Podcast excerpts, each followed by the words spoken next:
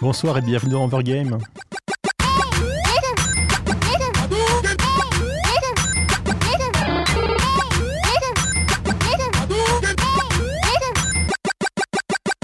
Bonsoir à toutes et à tous, vous êtes sur Cause Commune 93.1 FM à Paris et en Ile-de-France ou sur cause-commune.fm partout ailleurs. Oh, ce soir, comme tous les lundis soirs, on va parler de jeux vidéo de 21h à 22h30 avec mon équipe habituelle, donc Aurélie à ma gauche. Salut Que j'ai un peu terrifié avec mon énergie ce soir et qui aurait voulu se réfugier en régie. Lucas en régie du coup. Bonsoir Hervé. Avec une invitée mystère derrière qui nous observe et Léo à ma droite. Bonsoir Hervé. Et donc bah, avant de parler du sujet, non, si le sujet de ce soir, on va parler de jeux, jeux vidéo et politique mais avant les petites procédures habituelles. Euh, donc nous avons euh, un site cause-commune.fm vous trouverez également les liens du chat si vous voulez nous rejoindre et en discuter. D'ailleurs, on nous dit d'augmenter le son sur le chat. Je ne sais pas si c'est normal ou si c'est l'auditeur qui devrait augmenter son son. Je ne sais pas. Je suis désolé pour la régie. Euh, également les liens des comptes Twitter et Facebook de la radio si vous voulez suivre l'actualité de la radio, mais également un lien pour nous faire des dons, enfin faire des dons à la radio hein, toujours pour nous soutenir puisque bah, la radio n'a pas de pub et donc l'argent pourrait nous être utile. Et donc ce soir, jeux vidéo et politique puisqu'on s'est dit que en ce moment la France, les gilets jaunes euh, le, le, RIC, tout ça. C'est une ambiance tendue. On a choisi un sujet facile, un sujet qui détend, qui va, qui va mettre les gens d'accord, jeux vidéo et politique. Parce que le jeu vidéo, mine de rien, certes on s'amuse, certes on fait beaucoup de choses, mais c'est aussi un médium qui permet d'exprimer pas mal de choses, volontairement ou involontairement. On va voir ça un peu plus tard. Et on va commencer quand même par le sujet, le, enfin, dans, dans, dans, ce sujet le plus évident, disons, c'est-à-dire les jeux vidéo qui, bah, plutôt volontairement, ont un message politique, ont quelque chose à faire passer, ont une vision. Euh, malheureusement, malheureusement, bon, on va pas pouvoir. Par... On n'a pas de jeu sur les gilets jaunes ou quoi que ce soit. Donc, on, on a voilà. trouvé un, mais il a vraiment l'air nul. Donc, euh, on... Ouais, c'était une espèce de, de, de, de plagiat d'un autre truc. Euh refait au goût, aux couleurs des gilets jaunes, c'était pas génial. Ça ne compte pas. Voilà, ça ne compte pas. Donc, bah, on va par... enfin, je vais essayer de parler de trois jeux qui ont, des messages, on va dire, sur, sur le, le, le, le, système ou sur l'écologie ou encore sur les campagnes électorales ou sur la guerre. Hein, on, va, on, va, voir. Hein. La guerre, c'est pas bien. Ouais, bah forcément, je suis sûr qu'il y en a qui disent que c'est bien. Hein. Et oui, j'aime des exemples, mais je ne les ai pas notés. J'avais envie, envie de commencer du coup par... Enfin, euh, j'avais envie, je ne savais pas par quoi commencer, j'ai demandé à tout le monde que, par quoi est-ce que je commençais. On va commencer, je pense, par les, les, les, les jeux qui veulent parler vraiment de politique. C'est-à-dire qu'en gros, euh, qui, qui, veulent euh, vraiment se servir du, du médium, quel jeu vidéo comme tout, tout médium artistique en soi, pour, pour, pour, transmettre, on va dire, un message ou des trucs comme ça. Et c'est ainsi, du coup, que Mediapart euh, si, avait organisé en 2017 une, Game Jam. Alors, pour rappel, une Game Jam, c'est. Euh, c'est en gros, on organise en un temps limité avec un thème fixé le développement d'un jeu vidéo. C'est-à-dire qu'en gros, on va se mettre à plusieurs ou tout seul pour faire un jeu en disons en un week-end et on va voir après ce que ça donne. Tu, tu, voulais rajouter quelque chose Non, euh, non, pas spécialement. C'est que c'est assez courant. Il y a toujours des, enfin, toujours des thèmes différents. Et c'est vrai qu'en général, bah, les jeux vont être plus ou moins aboutis en, en, un week-end. Mais il y a souvent des jeux qui sont repris du coup. Parce que ça intéresse aussi de, de, créer, de lancer des idées, de voir ce qui, ce qui marche ou pas. Et Après, coup... organisé par Mediapart, ça doit pas être si courant que ça. Et là, oui. justement, ce qui était rigolo, c'est que d'habitude, les jeux, on en parle, c'est en mode on va faire un petit jeu vidéo où le thème ce sera la musique ou ce sera un truc comme ça. Là, le thème, c'était plutôt euh, le, le, journalisme et la politique. Parce qu'en fait, enfin, comme, comme, comme j'avais expliqué tout à l'heure, Mediapart voulait vraiment motiver les, euh, les, les, les, gens à faire des, des jeux qui, qui, qui, qui vont euh, permettre de, de, de, de, Comment dire? Tout le monde ne lit pas forcément le journaux ou Mediapart ou je ne sais quel journaux politique euh, engagé plus ou moins. Plus accessible peut-être. Plus accessible, etc. Donc du coup, le jeu vidéo pourrait être un médium aussi pour euh, faire passer euh, certains messages ou certaines euh, certains trucs sur par exemple l'évasion fiscale, ou trucs comme ça. oui, bon, sur Mediapart, on se doute que c'est peut-être plutôt de gauche, effectivement. Et du coup, qu'est-ce qu'il en était ressorti euh, de ces jeux Qu'est-ce qui en était ressorti? Bah, Il y avait pas mal de jeux, alors euh, comme Canard Actuel, euh, qui permettait de, euh, par exemple, de, de, de, enfin, où le but c'était de, de, comment dire, d'écrire des, des, des, des, trucs dans les journaux, enfin, pas forcément vrai, ou plus ou moins les mettre en avant et voir ce que ça changeait, on va dire, dans, dans les sondages d'opinion pour voir qui allait voter pour qui en fonction des rumeurs que tu propageais ou euh, sinon euh, politique, qui euh, le but c'était de. Ça au moins, c'est Ah, ça clair comme nom. C'est dans le sujet. Ça s'appelle le politique et le but c'est c'est pendant toute la campagne en 52 tours, c'est-à-dire 52 semaines de, de campagne politique où tu dois, euh, tu dois euh, oui ou, ou non, euh, dissimuler ou pas la facture de tes meetings politiques pour euh, pouvoir en faire le plus possible en une semaine. Euh, donc du coup, ça, ça, ça, c'est enfin, c'est un jeu un peu de, de, de, de mise euh, au hasard, je pense. Oh, c'est assez sympa en fait. Il y a des trucs assez Après, il y avait d'autres trucs qui étaient en mode euh, où il y avait euh, des gens qui devaient coopérer et tout, et pour euh, savoir ce qu'ils devaient faire, euh, et chacun devait choisir euh, comment ils vont décider de ça ensemble pour éviter que ce soit simplement euh, un, un leader qui va se faire. Donc, du coup, tu dois choisir entre euh, un votement à majorité ou de l'aléatoire ou euh, du tirage au sort. Enfin, c'est un peu aléatoire, remarque aussi. Est-ce que Twitch Play Pokémon, c'est un jeu politique du coup? Twitch fait Pokémon. Bon, alors. Non, je plaisante, On- on ne on- peut pas dériver là-dessus. oh, bah, on va peut-être dire au moins ce que c'était. C'était. euh, On, l'a déjà cité rapidement, Ouais, c'était bah. donc ce, ce jeu de Pokémon qui a été joué en commun euh, à travers Twitch, une plateforme de Et streaming. Twitch, qui, ouais, qui, ouais, c'est ça. et les joueurs en fait euh, votent. Alors ça dépendait des moments en fait. Les joueurs pouvaient soit voter pour euh, quelle touche appuyer, soit en fait était le premier qui qui passait de temps en temps, euh, qui, qui- où sa touche était validée. Et donc on a pu voir euh, un peu l'organisation un peu d'un groupe de joueurs beaucoup trop nombreux qui devaient se mettre d'accord, donc soit par du vote, soit par de l'anarchie. Enfin de l'anarchie c'est pas vraiment le bon terme, mais peu importe, c'était le terme utilisé, etc. etc. Bah, il y avait le système de vote qui faisait que la plus grande majorité des choses étaient prises et l'action était faite et anarchiste. Alors, tout était fait d'affilée en fonction de ce que les gens au pif. Alors. Pour reprendre un petit peu les jeux qui avaient été faits, il y a aussi le jeu Murmuration qui, euh, qui alors, c'est, euh, ça reprenait le concept qu'en gros, quand on vote pour un parti, on vote pas forcément pour tout ce qu'il y a dedans et que du coup, on, on allait forcément faire des sacrifices dans ses idées. Pour a- rien. Voilà, on allait, for- on allait forcément faire des sacrifices dans ses idées euh, propres, euh, du coup, et, euh, on- et pour, euh, pour du coup avoir le, le parti qui avait son idée qui te plaisait le plus, on va dire. Et du coup, euh, voilà, euh, c'était juste pour dénoncer ça un peu au travers d'un petit jeu. euh. Enfin, j'avoue que je les ai pas tous joués. Hein. Je, je- je lis- j'ai Comment? j'ai lu un peu des résumés, des résumés donc C'est pas. lamentable. Après, c'était des jeux qui ont été faits en un week-end, donc j'imagine que c'était pas non plus très poussé et le message ne devait pas être très profond. Euh, ouais, bah en su, ils avaient quand même des messages, euh, c'était quand même des messages intéressants, mais le jeu en soi, le gameplay était minimaliste, quoi. Je, je pense que surtout, c'est le message peut quand même être pensé parce qu'en week-end, t'as quand même le temps de te dire, ok, je vais transmettre telle idée et voir comment faire. Après, c'est vrai qu'en général, les jeux de game jam, alors ça, j'ai pas pu les tester. mais Plus, je pense, ouais, c'est peut-être plus des gens comment dire, qui avaient des, des idées politiques, peut-être plus que des gens, des grands game designers qui sont venus. On peut imaginer que le jeu n'est pas forcément atteint les objectifs qu'ils avaient ou tout bêtement n'est pas assez étoffé parce que c'est souvent le problème dans le game jam, hein, c'est qu'en 48 heures, typiquement, on n'a pas forcément le temps d'étoffer un jeu au maximum, même si le concept est là, même si le cœur suffit à voir que, bah oui, il y a quelque chose qui marche, mais si on veut le compléter, il faudra du temps et du budget. Ouais, mais enfin là, il n'y a pas vraiment besoin, forcément, vu que le jeu était minimaliste de Hmm. Bien soi. C'est-à-dire qu'en gros, on pouvait pas vraiment y jouer des heures, mais c'était bien, euh, c'était fixé, quoi. Bon, on- va continuer dans les jeux politiques. On va, on va quand même le citer, hein, le, le jeu qui a été fait euh, par euh, la France Insoumise, la Fi- Fiscal Combat. Enfin, pas Ouais. par la France Insoumise, pardon, par. euh, comment Oui, c'est des, étudiants en jeux vidéo, je crois qu'ils l'ont fait, bon, enfin, des, enfin, des, fans, partisans. des partisans, Voilà. mais effectivement, c'était pas le parti officiel qui l'a. Voilà, qui où il mettait en scène Jean-Luc Mélenchon qui, qui, qui devait taper des, évadés fiscaux, des concurrents politiques, c'est ça? Je sais C'est ça, je crois qu'il avait, des fiscaux, il en avait assez pour euh, faire beaucoup d'adversaires. Ouais, il y en avait assez dans les. dans les- voilà. Bon.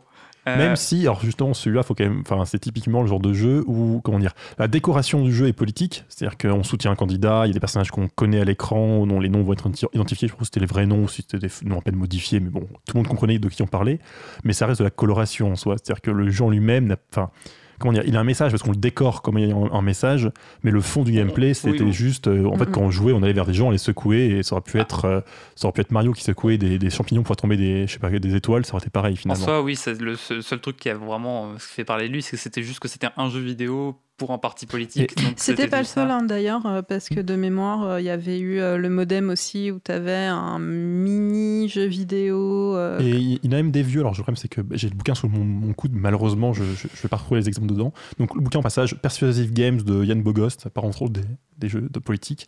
Et entre autres, effectivement, il y avait déjà des clones de Space Invader, de Space Invader à l'époque, je crois dans les campagnes américaines, pour soutenir, alors Ah je oui. sais plus quel candidat. Oui, je pense que dans les campagnes américaines, c'est beaucoup plus utilisé que Et- dans les campagnes. euh, Et du coup, c'est assez vieux au final ce côté de prendre un jeu vidéo, de coller dessus une image euh, de politique et de dire Hé, votez pour nous, on est mieux que les voisins. Ouais, bah oui, j'avais vu qu'il y avait pas mal de jeux comme ça, même encore aujourd'hui, où en gros, t'as juste euh, des, tontes, des têtes de Trump euh, qui se tapent avec Obama, euh, compagnie, enfin, des trucs comme ça. Il y, en- il y en a.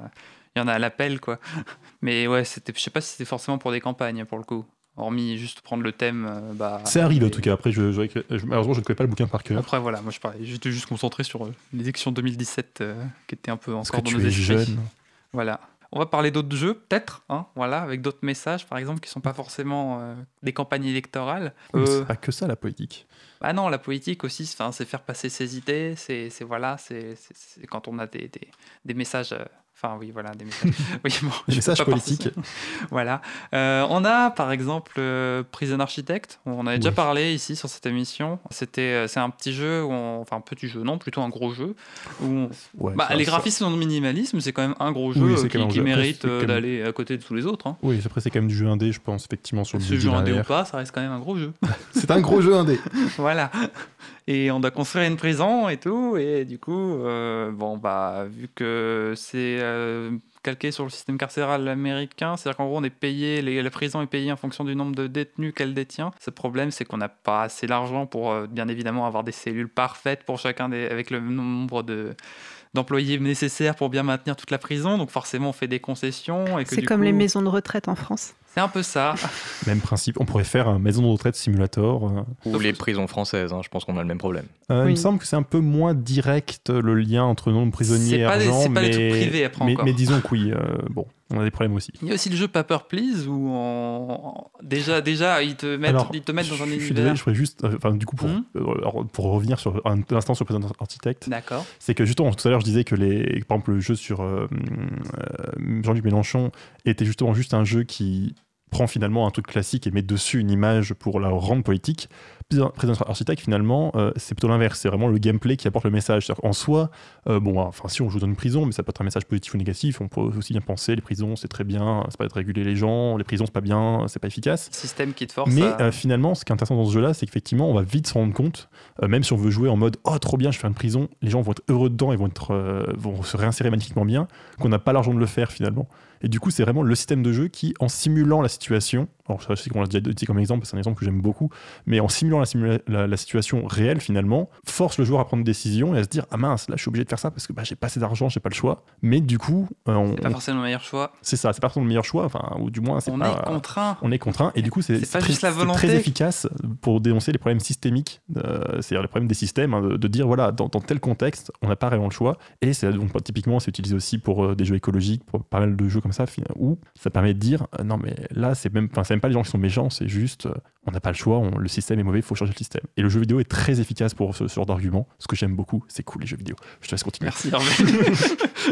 Euh, du coup, oui, voilà, je voulais parler de Paper Please, euh, qui, euh, en plus de, de nous mettre dans, une- dans un univers un petit peu. euh, on, on contrôle, on est, on est dans une sorte d'état un peu fasciste, on va dire, qui contrôle les frontières extrêmement. euh, Enfin, de manière extrêmement ri- ri- rigoureuse. Et, et du coup, euh, on, on joue le, le- le rôle d'un d'un garde-frontière qui doit vérifier les papiers des personnes qui rentrent euh, au pays, hein, en arquant ça, en arquant ça. Euh, Lars, Lars on dit dans le chat, je je crois. ça, voilà.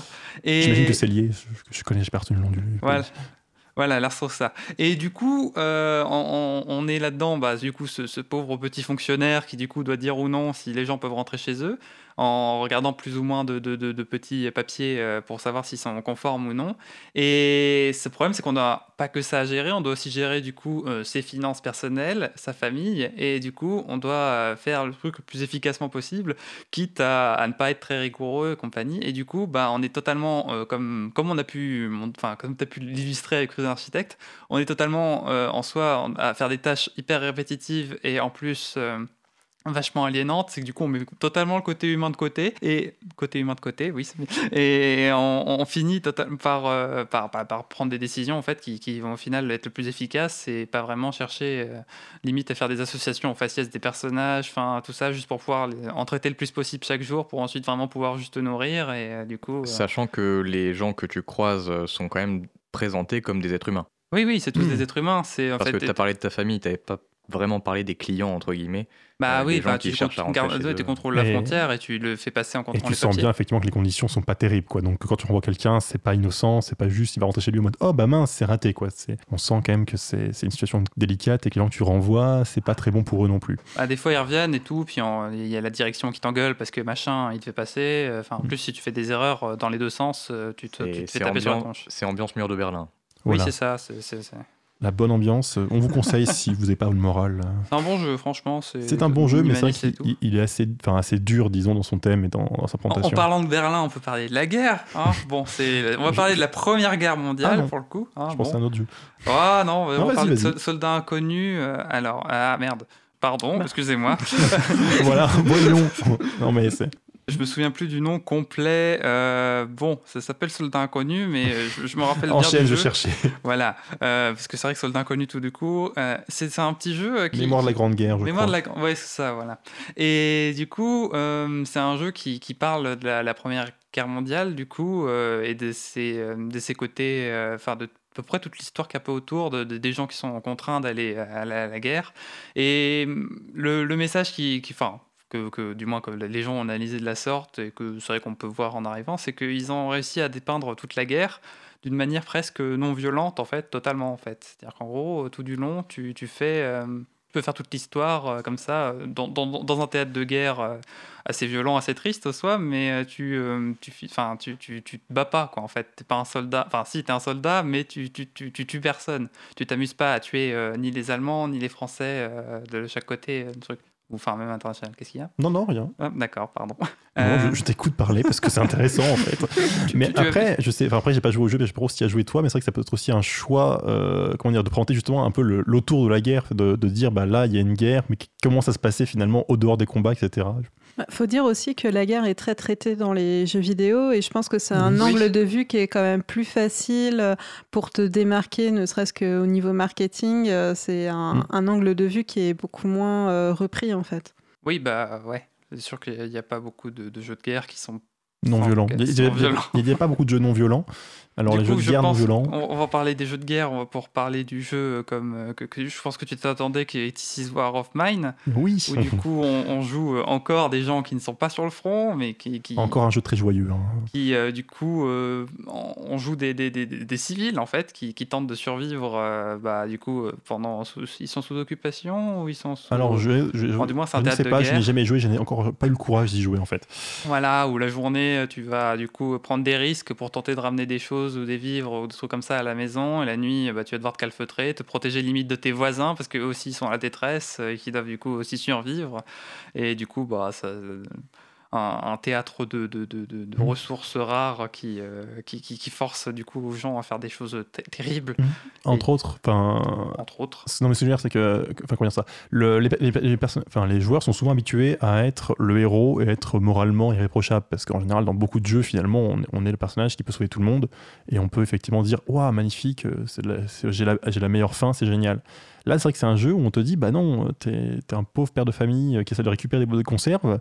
Euh, si t'entends à côté un soldat euh, qui agresse quelqu'un, la décision d'aller aider n'est pas forcément la bonne décision. parce pour que protéger ta famille. C'est ça. Pour, pour- Puis même, même pour toi, c'est pas forcément. Enfin, t'es pas un héros, t'es pas quelqu'un qui peut se battre. Enfin, tu peux essayer, mais c'est dangereux. Et du coup, c'est vrai que c'est un jeu. qui- Est-ce que tu dois tuer des personnes dans le besoin pour aller euh, subvenir au tien? C'est ça. C'est un jeu qui met vraiment dans une situation compliquée. Et du coup, ça c'est intéressant. Justement, c'est l'autre point où le jeu vidéo est vraiment intéressant pour, pour donner des comment dire des messages Parce que là, politiques, tu, si on veut. tu les, tu les fais toi-même, ces Mm. actes-là. Donc, du coup, tu t'en Et du coup, on te met dans une situation vraiment, plutôt que de te montrer une situation, alors qui peut être intéressante, parce que du coup, c'est vrai que les, par exemple, un film a un côté plus documentaire, plus, où on peut être plus proche de ce qu'on veut dire, parce qu'il n'y a pas de choix à faire. Mais par contre, c'est vrai que le, jeu vidéo permet de vraiment te mettre dans une situation et de te dire voilà, t'es ici, qu'est-ce que tu fais? Et ça permet de comprendre des choses aussi un peu différentes. Alors, juste avant de rendre, euh, rendre l'antenne. euh, Enfin, non, le- rendre- non, rendre- temps de parole. on continue Ouais, l'émission. peut-être hein. pas, peut-être pas rendre l'antenne, oui, comme ça. j'ai juste envie de parler de, trois- de, de, de quelques de, jeux avec euh, une Rapidement, tendance écologique. Du coup, on va parler de Echo, qui est développé par Strange Loop là et qui là, oui, oui, ça vient Strange Loop là. Non, qui est- Echo du coup, qui est un jeu où on doit, on est sur une planète, on est avec plusieurs joueurs ou tout seul, et on doit euh, créer une société qui doit euh, se préparer à, à, détruire une météorite qui va détruire la planète. Et le but, en fait, c'est de, de, construire toute cette société qui va devoir du coup être vachement efficace pour pouvoir vraiment progresser technologiquement, pour pouvoir détruire une météorite qui a détruit la planète sans détruire l'environnement parce que c'est une toute petite planète et euh, bah il y a tout un écosystème qui, y vit et chaque fois qu'on fait une interaction en fait qu'on va couper des arbres pour avoir des trucs qu'on va euh, piocher le sol euh, pour qui vont faire remonter des minerais ou comme ça ou chasser des animaux on va déstabiliser on va dire l'environnement et on peut le, bah, détruire en fait rompre l'équilibre écologique et du coup faire que la planète en soi, elle pourra même plus, elle va devenir invivable et elle pourra même plus, enfin la planète, l'écosystème ne pourra plus se. On pourrait réussir à perdre avant la météorite. On peut perdre avant la météorite, oui en fait. Et euh, on peut surtout euh, même détruire la météorite et puis après, bah, à la fin, avoir hmm. quand même perdu parce que bah oui, la, la, planète est devenue invivable quoi. Donc du coup, euh, voilà, c'est un petit jeu sympa aussi qui permet de, de de se mettre, on va dire, on devrait arrêter de faire des conneries aujourd'hui, hein, c'est bien. oui, l'écologie c'est important, ça c'est sûr.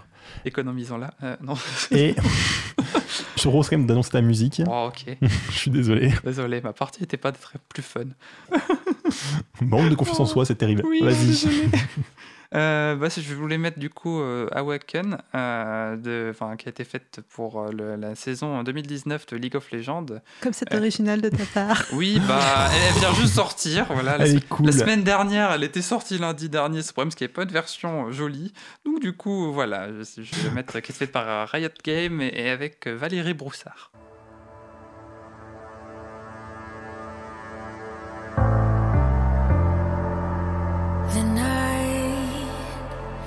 beckons wide.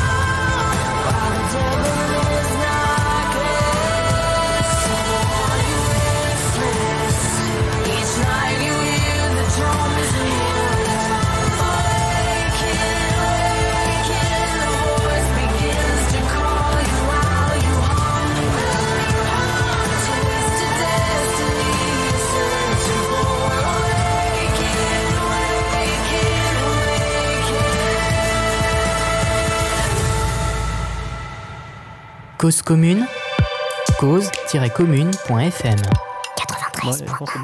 Ah non, c'est bon, excusez-moi. Si, il me semblait bien qu'il manquait un micro. Euh... il y avait une petite grand signe vers la régie, c'est toujours très élégant, mais en fait, je le dis quand même pour me moquer de lui parce que sinon la radio ça ne passe pas. On vient d'écouter Awaken de Valérie Broussard. Bah, avec la participation de Valérie Broussard. pour le chant, je, suppose. Celle qui, ouais, voilà, on, est très renseigné. Donc pour la saison 2019 de League of Legends. Ça. On est toujours sur Cause Commune, 93.1 FM ou cause-commune.fm. Vous trouverez tous les liens intéressants, dont celui du chat, si vous voulez discuter avec nous. Et on continue donc cette émission sur jeux vidéo et politique. Et je voulais vous parler ce soir d'Eve Online parce que Eve Online est très intéressant politiquement. Non, parce qu'en fait, tu veux parler d'Eve Online et maintenant que tu as trouvé un truc qui euh. colle à peu près. voilà. c'est un peu vrai, ça fait trois semaines que je les bassine avec Eve Online, mais c'est un jeu qui est cool. Alors pourquoi c'est un jeu qui est cool d'ailleurs? Bonne question, merci Aurélie. Euh, donc Eve Online, c'est un MMO, euh, vaguement RPG d'ailleurs, donc massivement multijoueur online. C'est-à-dire qu'il y a pas mal de joueurs en même temps. Actuellement, attendez, je vais actualiser la page, il y a à peu près 30 000 euh, joueurs en ligne, et dans les dernières 24 heures, le max est dans les 35 000, donc c'est plutôt correct. Et euh, au passage, d'ailleurs, c'est un, un, jeu où il y a un seul serveur, c'est contrairement à beaucoup d'autres jeux où les joueurs vont être séparés dans divers univers parallèles, Eve Online, tous les joueurs se croisent et peuvent s'entretuer, c'est très sympathique. Et justement, c'est l'intérêt du jeu, c'est qu'on peut s'entretuer, j'en parlerai un petit peu plus tard. Eve Online, c'est un jeu de, science-fiction dans l'espace, où vous avez des milliers de systèmes solaires à découvrir, conquérir, et euh, vous contrôlez finalement un personnage qui va piloter un vaisseau, et vous pouvez pouvoir aller miner des astéroïdes, explorer euh, des coins dans l'espace, détruire des pirates non joueurs, vous entretuer avec d'autres joueurs, faire du transport, de la vente, etc. L'intérêt de ce jeu, c'est qu'il est méchant, en fait. J'aime bien le terme technique. Euh, c'est-à-dire tout bêtement, c'est ça. Dans beaucoup de jeux, euh, même les jeux, on peut s'affronter entre joueurs. Quand on meurt, on attend 30 secondes cimetière, on va mieux, on repart à la bataille. C'est cool, c'est pratique parce qu'on s'ennuie moins et que finalement, c'est vrai que bon, bah, mourir, c'est pas très sympa. Mais pour faire une guerre, si les ennemis reviennent, bah c'est compliqué quand même. Alors il y a des jeux qui causent un peu ce problème-là, des jeux qui sont des parties plus courtes, où finalement qu'on met plus en plus de temps à réapparaître, où c'est un peu long et du coup on peut prendre l'avantage, mais... Et tickets aussi, système de tickets qui te permettent... Oui, voilà. Où toute l'équipe a utilisé ces tickets, ne peut plus revenir. C'est vrai que sur un monde persistant, ça marche moins bien finalement, parce que bon, bah, on peut quand même continuer de jouer. Evan c'est très simple. Quand vous battez, vous avez un vaisseau, si votre vaisseau est détruit, il est détruit. Il faut vous en repayer un. Et pour le repayer, bah, vous pouvez certes l'acheter à un autre joueur, mais il euh, faut de l'argent, et l'autre joueur va le construire en ayant des ressources, en ayant tout un système de construction de vaisseaux et compagnie, ou d'autres objets, hein, parce que bien, il faut les vaisseaux, il faut les équipements, etc. Et donc, bah, quand vous mourrez, c'est grave. Enfin, c'est grave. C'est pas non plus horrible. Hein. Les vaisseaux coûtent pardon très cher, il y a des plus ou moins chers, etc. Mais du coup, il y a des vraies guerres. Parce que si un groupe de joueurs dit euh, nous on habite ici, il y a des systèmes dans le jeu pour le faire, mais aussi des joueurs qui le font sans, sans forcément suivre les règles vraiment prévues pour, eh bien, vous pouvez aller les voir en leur disant Bah non, en fait, ici c'est chez moi. Vous venez avec vos potes et vous essayez de les tuer. Et bah, si vous y arrivez, il faudra qu'ils repayent leur vaisseau. Peut-être qu'ils pourront le faire quelques fois, mais au bout d'un moment, ils vont peut-être finir par dire euh, Ça coûte cher, on va peut-être se casser. Ou à l'inverse, vous pourrez le faire vous. Et du coup, Evenline est un jeu avec une vraie géopolitique. Alors, euh, je me suis amusé à taper Evenline géopolitique sur Google. Euh, D'ailleurs, mince, j'aurais pas dû dire ça. Donc, il y a également Quant qu'on peut utiliser ou euh, disons. Et j'ai trouvé une vidéo d'une demi-heure qui était une, une, mise à jour de la géopolitique pour l'hiver 2018 euh, de la session géopolitique d'Evonline. Je vais être honnête, je ne l'ai pas regardé. Mais oh, tu c'est atroce. mais il y, a des journalistes vraiment dans le jeu. C'est ça. En fait, c'est qu'il y a tout un système d'alliance, puisqu'en fait, on, vous pouvez créer un groupe de joueurs qui est une corporation. Donc effectivement, ils ont intérêts divers. Hein. Certains vont dire, bah nous, on veut juste être tranquille, éliminer nos petits astéroïdes et sans se faire embêter, parce qu'en fait, il y a différents endroits dans, dans, le jeu plus ou moins sûrs, même si on, on, est, on est vraiment en sécurité nulle part, mais il y a des endroits où un peu plus tranquilles. D'autres qui vont dire, bah nous, on veut juste se battre et s'amuser à tuer des gens en pif parce que c'est marrant d'être pirate, d'autres qui vont dire non, nous on veut contrôler tel endroit, des méga alliances, etc. Et bon, j'ai quand même euh, vous raconter vite fait ce que j'ai pu, euh, bon, en vrai c'est l'article Wikipédia, euh, sur l'une des plus grandes batailles dans les jeux vidéo. Donc ça se passe, voyons voir, ah oui, au passage d'ailleurs j'y pense, Eve Online, donc c'est fait par CCP Games, et ça, date de, 6 mai 2003. CCP Games? Non, CC, 2C seulement. Et donc, en, juin, en janvier pardon, 2014, il y a la bataille du bain de sang de BR5RB, donc le système bien connu. Euh, l'idée, c'est que c'est une des plus grandes batailles jamais qui a jamais existé dans, dans les jeux vidéo, puisque euh, donc euh, elle a réuni, alors que je trouve environ 2670 joueurs, en même temps, et en tout, c'est 7548 joueurs. Euh, ça a duré 21 heures comme bataille, et c'était donc une bataille entre une, donc une coalition euh, donc CFC et les Russes euh, contre les N3 et Pandémique, donc je ne connais pas la nationalité. Tout a commencé, oui, pardon, donc il y a eu environ 11 trillions de pertes de monnaie en jeu, et ça se convertit à environ 300 000 dollars.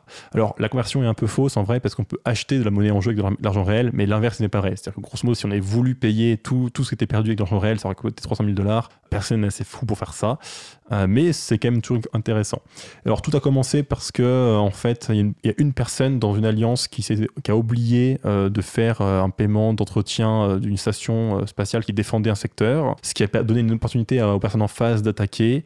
Et, ça a donc bah, déclenché la guerre entre ces deux immenses alliances parce que c'était un système stratégique. Encore une fois, je n'ai pas regardé les détails géopolitiques parce que oh. EVE Online est un jeu assez atroce, on va être honnête. Pourtant, il est bien documenté, cette, cette bataille. Oui, c'est bien documenté, effectivement. on se retrouve on a perdu donc 576 capital ships, donc euh, c'est les plus gros vaisseaux du jeu, dont 75 titans, donc c'est les équivalents des étoiles noires, hein, basiquement. Alors, euh, juste une petite un truc pour, pour, pour réussir à piloter ce genre de truc, il euh, faut, faut, avoir d'expérience dans le jeu, mais c'est équivalent quand même à plusieurs mois en vrai, vraiment, pour vraiment être suffisamment compétent pour pouvoir piloter ça, ce, genre Il y, y, a un système dans ce jeu où, contrairement à beaucoup de jeux, c'est pas en en, passe, en, en, tour des ennemis qu'on gagne de l'expérience, en fait en passant du temps tout bêtement, c'est-à-dire que le personnage en continue à apprendre des choses, et donc oui, ça met plusieurs mois pour atteindre le niveau pour contrôler ça, mais c'est pas grave, de toute façon, en quelques mois, vous n'aurez pas le temps d'avoir l'argent pour vous payer ce, vaisseau. Donc, de non, non, je, parlais vraiment de, de, de skills de personnes. Euh, euh, ah oui, aussi, bah, parce que c'est des, des, choses extrêmement. Oui, faut vraiment, c'est pour dire que le nombre de personnes hmm. qu'il y a derrière pour pouvoir, en plus, enfin, pour pouvoir gérer tout ça, il y a vraiment des, des, systèmes, des hiérarchies hyper complexes dans chacun de ces clans. Euh. Tout à fait, et en, bah, en particulier parce que en fait, c'est des vaisseaux très contraignants en réalité Hein, parce qu'il euh, faut toute une logistique derrière, tout en gros des de, défenses aussi, parce que certes, vous êtes une étoile noire, mais vous avez, vu des films, vous savez que c'est une grosse cible volante, et donc il faut défendre, etc. Et Online, du coup, c'est vraiment ça, en fait. C'est un, un jeu où il y a des milliers de joueurs, un peu fada qui s'amusent effectivement à faire bah, beaucoup de politique parce que bah, c'est de la politique euh, à la fois des alliances, des trahisons, l'espionnage et les trahisons fait vraiment partie des traditions du jeu. Euh, les, manière amusante les arnaques. Je sais pas si c'est encore politique, mais c'est vrai qu'il y a toute une tradition d'arnaque aussi, euh, bah, parce que c'est un système effectivement non réglementé de marché finalement, et donc bah, arnaquer quelqu'un est une, manière valide de gagner de l'argent. Ce serait une dénonciation euh, Pas spécialement, c'était au pif comme ça. Et euh, finalement aussi, il y a des gens qui disent que bah, eux finalement politiquement, ils sont différents et ils vont s'amuser différemment. Alors, par exemple, il y, a une coalition qui prend le contrôle d'un espace qu'en théorie, on ne peut pas prendre le contrôle. C'est bah, l'espace où, en sécurité où, en théorie, les joueurs n'ont pas, pas la possibilité de dire ça, ça m'appartient parce qu'en fait, il y a une police de non-joueurs qui défend cet endroit. Mais en fait, eux, ils ont décidé qu'ils embêteraient les gens qui vont miner parce qu'il y a moyen de les embêter. Euh, pas de les tuer, juste de les embêter. Et donc, en fait, ils se demandent de payer une taxe pour avoir le droit de, miner là. En plus, ce qui est marrant, c'est que c'est à la fois, bon, à la fois l'intérêt financier, mais en vrai, ça coûte pas si cher que ça. C'est plus pour embêter le monde et ça les amuse beaucoup de dire que, l'endroit leur, appartient alors que, bah, en jeu, pas spécialement, mais concrètement, si, puisque bah, ils peuvent décider si, si vous minez ou pas. Et également, euh, un groupe que, j'apprécie beaucoup, que j'espère bien rejoindre un jour, euh, c'est euh, les scouts dans Eve Online, puisqu'il y, a des, joueurs qui ont dit qu'eux, ils jouaient un jeu assez, enfin, assez cruel, effectivement, on peut tout perdre, le loup est un loup pour l'homme, et que eux seraient des bisounours.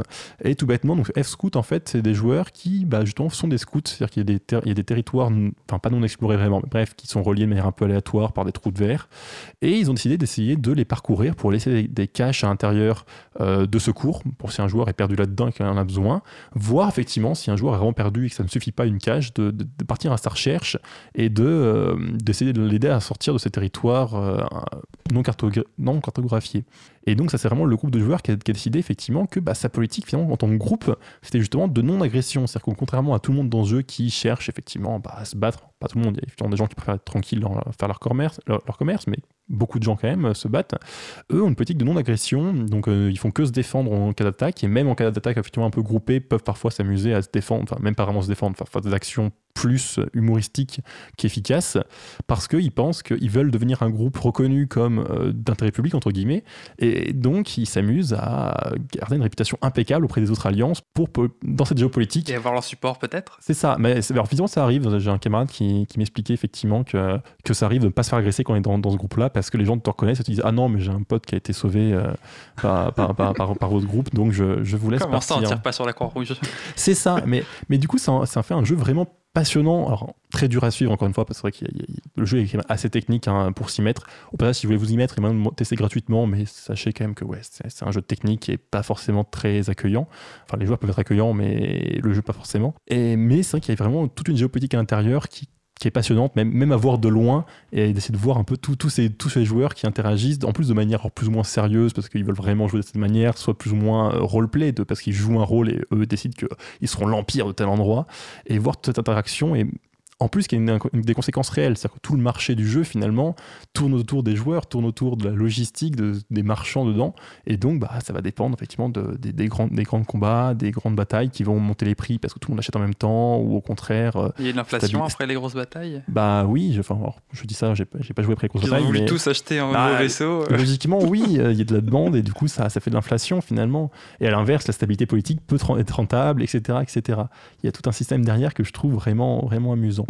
Et au passage, euh, donc, dans les trucs aussi amusants, c'est que donc, euh, CCP euh, propose aussi aux joueurs donc, d'élire des représentants, ce qui fait qu'en plus, il y a un peu une surcouche par-dessus, puisque donc, des joueurs peuvent être élus par les autres pour les représenter, pour discuter avec le, développeur du jeu sur l'avenir du jeu, qu'est-ce qu'il faut en faire, etc. Et donc, en plus, il y a même des campagnes plus ou moins électorales pour ces joueurs-là qui veulent dire oui, moi je serai un bon représentant, etc. C'est parce que c'était un peu simple, s'il y avait de la politique qu'en jeu, donc il y a aussi de la politique hors jeu finalement qui peut être liée, parce que bon, alors j'ai pas suivi ce genre de campagne encore une fois, c'est un petit peu technique pour, euh, être vraiment passionnant, mais euh, finalement qui permet de se dire oui, si t'es es connu en jeu, ça peut aider, etc. etc. J'avais plein de questions, mais comme tu parles trop, je, suis désolé. Pas les poser. si t'en as une, si tu veux, pas tout de suite, là. non, mais euh, la question, c'est t'as beaucoup parlé de la politique de chacun des groupes, mais à l'intérieur des groupes, comment sont prises les décisions? Bah, ça dépend des groupes. Euh, alors, si je me trompe pas, il y a des systèmes effectivement de euh, COO et de, de, vote avec des systèmes de part de marché. Je suis pas sûr que ce soit obligatoire, cependant. Et donc, je dirais que beaucoup de groupes sont quand même assez autoritaires, ce sont le plus simple en vrai d'avoir un chef qui décide tout, mais ça dépend. Et toujours pareil, encore une fois, la, en particulier la trahison est un, est, un moyen de jouer, euh, l'infiltration aussi. Et du coup, j'imagine qu'il y a moyen de fonder, je sais pas, un syndicat dans l'alliance pour dire non, on veut moins de taxes et euh, être plus libre sur ce qu'on fait, ou changer, ou faire de la dissidence, ou, euh, ou avoir, ou avoir des, des groupes démocratiques. J'imagine que ça existe. C'est quand même un univers assez grand et assez dur à, à fouiller exhaustivement. Et si t'as pas d'autres questions, on va enchaîner sur la musique. Et je voudrais en plus parler aussi pour cette musique un minimum. Juste, il me faut mes notes. Parles trop. Je sais. Donc, euh, la musique que j'ai choisie, c'est euh, donc une musique d'Alexander Winter, connu sous le nom de, Savant, Savant, donc qui est un chanteur et DJ norvégien. Et euh, donc, il est né en 87. Et ce qui est amusant, c'est qu'il a en décembre 2013, ils ont fait un jeu, donc Savant Ascent, qui est en fait entre le jeu vidéo et l'album, puisque en réalité, c'est ces musiques qui sont dedans. Le jeu est assez basique, c'est un jeu de rythme, un petit peu d'action. Et du coup, c'est amusé de les passer. C'est une musique assez courte parce que le style ne plaira peut-être pas à tout le monde. Donc, c'est Back to the Future.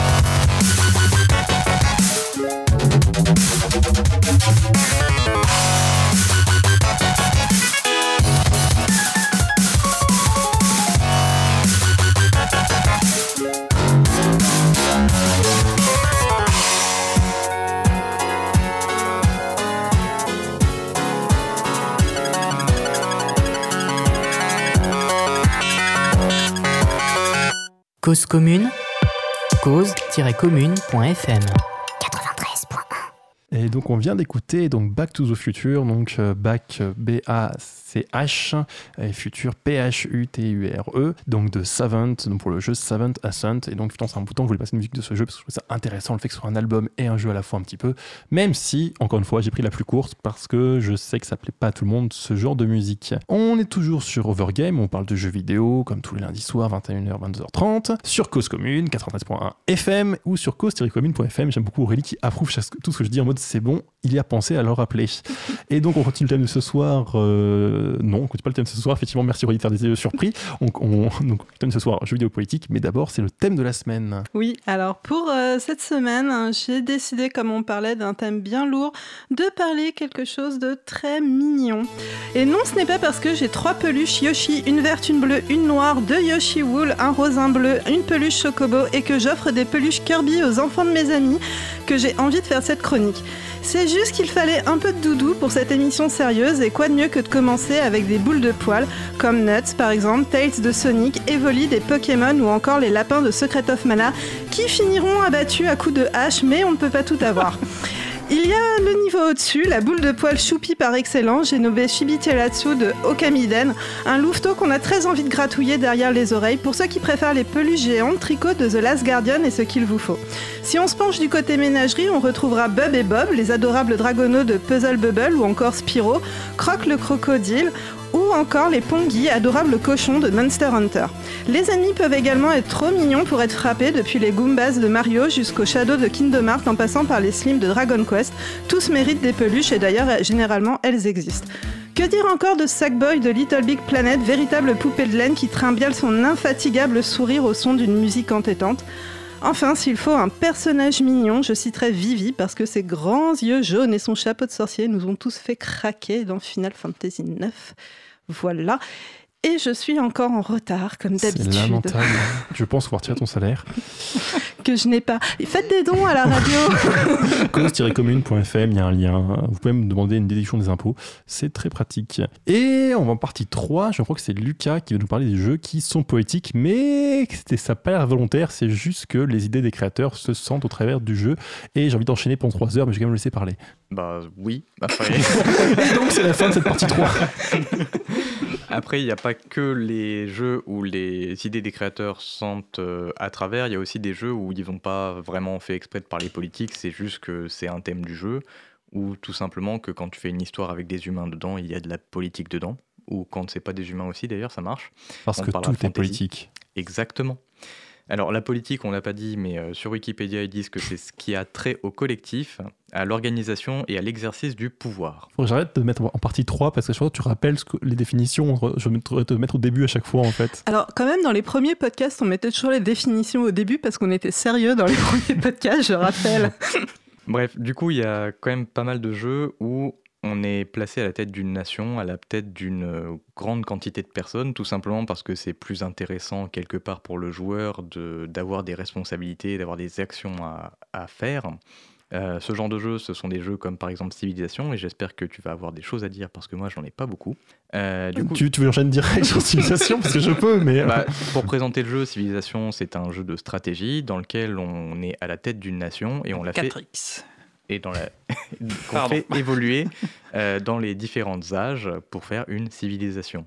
Voilà. Et on peut choisir euh, différentes civilisations de départ. Donc, tu peux prendre euh, soit des civilisations européennes, des civilisations euh, qui viennent du Moyen-Orient, d'Afrique ou même d'Amérique du Sud, par exemple. Et selon la civilisation que tu prends, ça tu change pas grand-chose. Pas, oh, t'as pas tout à fait, t'as pas les mêmes. Ils ont chacun des avantages et des inconvénients. En, fait, ce que je veux dire, parce que justement, l'argument que j'ai déjà vu, que je trouve vraiment intéressant sur ce jeu, c'est qu'en fait, donc typiquement, on suit un arbre des, des technologies. C'est-à-dire qu'en fait, au début, il faut découvrir d'abord je sais pas, la poterie, puis la roue, puis l'écriture, etc. Et si on a un petit peu de choix dans ce qu'on met en priorité, basiquement, tout le monde va devoir choisir le même parcours. C'est-à-dire qu'on va devoir choisir le même, finalement, euh, développement euh, de civilisation. Et justement, en fait, le problème, c'est que c'est un truc qui est très centré sur, bah, sur nous, sur euh, les Européens, les Américains, etc. C'est-à-dire qu'on a des civilisations qui doivent découvrir effectivement la religion, l'écriture, etc. On va passer par la poudre à canon, etc ça, va, ça va très loin. Mais finalement, c'est un peu un développement unique. Il y a un peu finalement un message du jeu qui dit une civilisation, c'est ça, il y a tel ordre, telle, telle chose. Et finalement, bah, on peut pas dire, bah non, nous, finalement, on a fait une civilisation qui est différente et l'écriture, on la découvre plus tard parce qu'on a une, une, tradition orale, ça marche très bien. Non, l'écriture, on la découvre forcément très tôt et c'est important pour le reste. À ce propos, d'ailleurs, euh, j'ai une citation de euh, Mackenzie Wark, oui, parce que moi, je travaille un peu des fois, Waouh.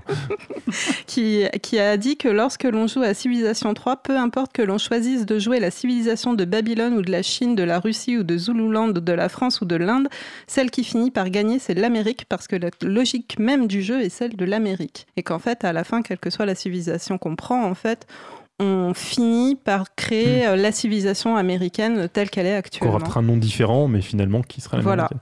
Et d'ailleurs, j'ai envie de dire, euh, effectivement, non seulement il y a l'évolution qui est comme ça, mais en plus les conditions de victoire aussi sont effectivement très américaines. Alors ça dépend un petit peu des opus, mais typiquement on peut gagner alors en conquérant le monde, effectivement militairement. Militairement. On- euh, On peut gagner par la science, Ouais, alors, euh, culturellement, effectivement, en, en grosso modo, en réussissant à faire notre culture écrase les autres cultures parce qu'on exporte nos films et nos jeans. On peut effectivement gagner donc, euh, sur- euh, par la science en réussissant à envoyer un, un- un- un vaisseau de colonisation dans l'espace et, euh, et parfois la religion.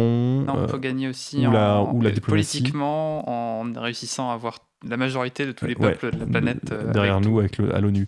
Euh, par contre, le bonheur de sa civilisation, ça c'est pas une victoire. hein. Avoir des gens heureux, ça sert à rien. S'ils sont pas heureux, C'est plus dur, Tu mais peux rien faire en fait. Mais S'ils sont vraiment en révolte, oui, mais c'est ça que je veux dire. En fait, c'est qu'encore une fois, on sent que euh, il y, a- il y a la volonté de dire vous faites ce que vous voulez, vous choisissez une civilisation et vous jouez comme vous voulez, mais au final, en fait, on joue comme des, vidéo. comme des Américains. Et Oh, sachant que c'est pas exactement comme de la vraie politique parce que tu as un but concret à la fin que tu atteins facilement. Oui, en plus, enfin, en théorie. Enfin, Et en plus, euh, pas donc, très courant en politique. tu peux aussi choisir euh, ton système politique.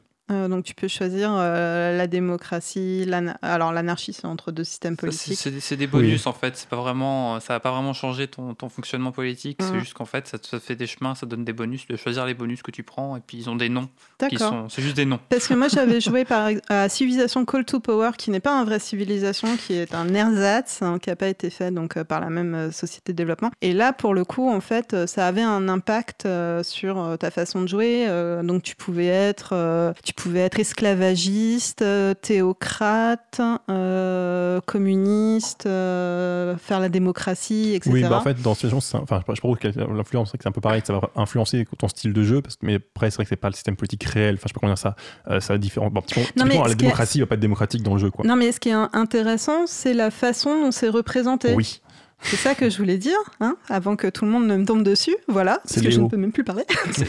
On ne peut plus rien dire.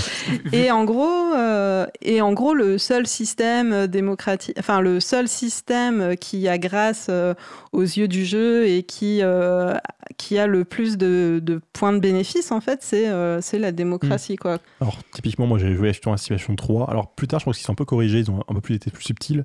Mais effectivement, on- au final, on avait le choix entre trois régimes. Donc, euh, effectivement, démocratie, euh, fascisme et communisme. Basiquement, démocratie, c'était euh, les gens sont heureux et libres et l'économie marche bien. Le fascisme, c'était on a plein de militaires. Et le communisme, c'est entre les deux. Je, je pense que les développeurs ne savaient pas ce que c'était que le communisme. Ils ont dit, ouais, allez, c'est. Ah, c'est on comme l'anarchisme, c'est euh, la période euh, qu'il y a entre la transition entre deux, C'est- entre En fait, c'est deux la, c'est la autres- révolution, en fait. C'est Euh, ça, c'est la révolution euh, au moment du changement de On régime. m'a voilà. menti sur l'anarchisme. Écoute, tu diras Google. C'était pas ça Mince, faut que avec Google, c'est terrible. Donc Quant ou DuckDuckGo, qui sont en plus plus slim. Moteur de recherche favori. Voilà, moteur de recherche favori, merci. Euh, Du Voilà. coup, pour enchaîner. On est désolé, Lucas. non, non, mais il n'y a, de beaucoup ta partie, Lucas, elle est vachement intéressante. Il n'y a pas de souci, moi je trouve ça très intéressant tout ce que vous racontez. Euh, Il y a, il y a d'autres jeux que Civilization qui nous placent à la tête d'une nation ou d'un peuple. Euh, en ce moment, je suis en train de jouer à Banner Saga, qui est une trilogie de jeux euh, dans lesquels on est en fait à la tête d'un groupe de réfugiés. Et c'est tout à fait d'actualité, sauf que c'est des réfugiés dans un monde fantaisiste avec des hommes à cornes qui font 3 mètres. Euh, N'empêche que c'est assez intéressant de voir euh, comment on peut diriger ce peuple de réfugiés. Et on a des ressources à gérer. Alors il y a aussi des phases de combat où on se bat contre les adversaires qui nous menacent ou éventuellement contre les gens qui ne veulent pas nous laisser rentrer chez eux parce que nous sommes des réfugiés. Euh, et du coup, on a euh, des provisions à gérer et quand on croise d'autres réfugiés, on peut les, in- les inviter à rejoindre notre groupe, etc. Et euh, on, retr- on retrouve les décisions que tu expliquais, par exemple, dans les simulations de prison, des simulations de prison, par exemple, où les choix qu'on a envie de faire ne sont pas nécessairement les bons choix pour avancer dans le jeu. tout simplement parce que c'est un jeu qui est pas très compliqué, mais un petit peu sévère. Euh, et donc faire tout le temps le choix le plus altruiste, c'est euh, se diriger le plus rapidement possible vers la mort en fait. Parce que as Trop de bouche à nourrir, pas assez de vivre, du coup, euh, c'est ça. C'est pas mourir de faim quoi. C'est un jeu qui a été développé par un studio scandinave. Enfin, c'est pour ça d'ailleurs que c'est des. Et ça se passe dans un pays glacial. Tu n'as pas très envie de rester dehors dans ce pays sans vivre, sans feu et sans compagnon. C'est islandais, donc comme Line, on fait très, très thématique ce soir. C'est ça. Et même que ma chanson est aussi islandaise. Waouh Ouais. Il y a aussi des, il y a pas aussi pas mal de jeux où en fait on est un pion dans une nation, bah, comme c'est le cas de Papers Please. Euh, sauf que c'est beaucoup plus courant en fait d'avoir des jeux où on est un pion dans une nation, bah, simplement parce qu'il faut bien qu'on soit un citoyen d'une nation standard, peu importe le, le contexte. Euh, c'est quand même très traditionnel dans une histoire d'avoir une nation. Et donc assez souvent on a un héros qui est un membre de, de la société et qui fait partie d'un mécanisme euh, qui est assez souvent politique et parfois, ça arrive, euh, le héros doit se lever contre ce, mécanisme. Euh, c'est assez courant dans les jeux de rôle ou dans les trucs comme ça où, où c'est assez héroïque d'avoir un membre seul de l'équipe qui se bat contre tout un régime totalitaire et extrêmement étouffant. Il est toujours totalitaire d'ailleurs dans les RPG. Hein. Et c'est bah, quoi ce jeu du coup? Pas forcément. Bah, là, c'est un truc généraliste hein, que je vous donne. Euh, après, si tu veux un exemple plus précis, bah, j'ai pensé à Final Fantasy VII, donc j'avais pas mal parlé sur mm. l'épisode euh, sur l'écologie, euh, parce que c'est un jeu qui a un, gros agenda à faire passer sur plein de sujets en fait. Et c'est un jeu dans lequel, par exemple, une grosse partie de la politique est gérée par une entreprise privée euh, qui est la Shinra, qui gère euh, l'énergie en gros. Euh, sauf qu'elle gère l'énergie qui est une énergie qui étouffe la planète, qui pompe la planète, un peu comme le pétrole slash nucléaire qui a des effets un peu bizarres, qui fait des expérimentations humaines, qui a une milice privée, qui a exactement tout. EDF, quoi. qui a exactement tout ce qu'on peut imaginer de, de plus euh, inhumain, euh, mais d'un autre côté qui existe dans notre vrai monde, en fait, avec euh, des, des, des, des, messages qui sont aussi plus subtils, comme la mondialisation. On, on, arrive à un moment dans le village d'un de nos personnages, qui est un personnage ninja, entre guillemets, et qui, en fait, euh, est attristé du fait que son village ait été euh, envahi par la Shinra, mais pas dans le sens où euh, ils se sont installés là pour pomper l'énergie, c'est juste qu'ils ont été envahis par la mondialisation, et c'est un, un, village qui était censé être un village traditionnel et qui est devenu une parodie de lui-même, où en fait tous les, tous les villageois sont devenus des, des stands de tourisme. Ah oui, c'est pas mal. et c'est aussi une des facettes de la mondialisation qui, qui est pas forcément mauvaise parce que ça peut apporter de l'argent et du revenu à, une localité, mais c'est un peu complexe. Vive l'altermondialisme. oui, vas-y. Non, non, rien, je pensais juste à dire, en, général, on est plus subtil dans ce qu'on dit en mode. Pardon. On, on lance des trucs que n'ont rien à voir, mais après, c'est. Je préférais ne pas être ambigu. non, mais t'as raison, t'as raison. Alors après, il y a aussi des messages politiques qui sont euh, extrêmement maladroits ou alors euh, qui ne sont pas censés être politiques mais qui sont euh, très moches. Euh, je pense par exemple à euh, Shadow of the Tomb Raider que j'ai euh, terminé il y a quelques mois maintenant, qui est un jeu qui est censé se dérouler dans une Amérique du Sud, enfin Mexique, Amérique du Sud, dans ces eaux-là. Et du coup, Quelle on époque? bah, de nos jours, c'est contemporaine. Oui, c'est ça, une époque contemporaine. c'est de nos jours où on, on, incarne Lara Croft, qui est donc une étudiante richissime euh, qui se dit archéologue mais qui adore casser des tombeaux, d'où le surnom Tomb Raider. Et du coup, on va, dans cet épisode en particulier, on va visiter l'Amérique du Sud, euh, l'Amérique centrale même plutôt. Et euh, en fait, c'est très mal représenté parce que les, les rituels traditionnels sont extrêmement exagérés. Et du coup, il y a euh, des boyaux qui traînent partout, euh, il y a des crânes humains dans tous les temples. Euh, tu croises éventuellement une civilisation ancienne qui a été oubliée il y a fort longtemps et ils sont habillés avec des pagnes. Euh, alors qu'à côté de ça, ils ont des temples avec des mécanismes en bois qui tournent magiques. Enfin, il y a un message qu'ils essayaient de faire passer sur euh, l'isolationnisme, sur euh, les méchants qui veulent voler le secret de la vie éternelle ou les gentils qui veulent pas le donner, mais qu'en fait ils s'habillent en pagne et c'est gentils. Ils essayaient de faire un message que tu vois qu'ils essayent vaguement de faire un truc intéressant, mais ça échoue lamentablement. C'est l'histoire du bon sauvage, quoi, un peu. C'est un euh, peu ça, ça tu sens effectivement le côté euh, bonne intention, mais l'ignorance et le manque de connaissances et de, de Alors qu'il y a de l'attention aux détails sur des trucs vraiment ridicules, parce que euh, ils sont embêtés à aller chercher je ne sais quel je ne sais quel acteur pour faire les voix avec des vraies langues colombiennes avec euh, des vrais euh, des passages que tu, qui sont au Mexique, c'est vraiment en espagnol, etc. Et c'est ce qui est quand même pas très courant dans le jeu vidéo. Mais euh, cette attention au détail est mise de travers. Oui, oui, en fait, il y a une représentation euh, biaisée, euh, comment dire, c'est la représentation qu'on a, nous, mm. Européens, typiquement, enfin, Européens et Américains, occidentaux, merci, de, de, ce type de civilisation, en fait. Et du coup, ils ont repris, ils ont repris les clichés sans s'interroger plus avant dessus, quoi. C'est ça. Et ce, qui est, enfin, ce que j'ai trouvé d'autant plus flagrant que l'épisode d'avant, c'était plus euh, centré sur le christianisme et c'était vachement moins euh, rituel humain, euh, enfin sacrifice humain et tripes dans tous les sens. Pourtant. Parce que le christianisme ne fait pas les tripes dans tous les sens. Nous, on brûle, tu vois, c'est quand même beaucoup plus propre. Oui. Oui, c'est quand même vachement plus classe. Voilà. Ça réchauffe. Ah, avant qu'Aurélie dise d'autres horreurs, je propose de lancer la musique suivante. Enfin, moi, un autre truc à rajouter rapidement, mais la musique suivante pourrait être une solution. D'accord.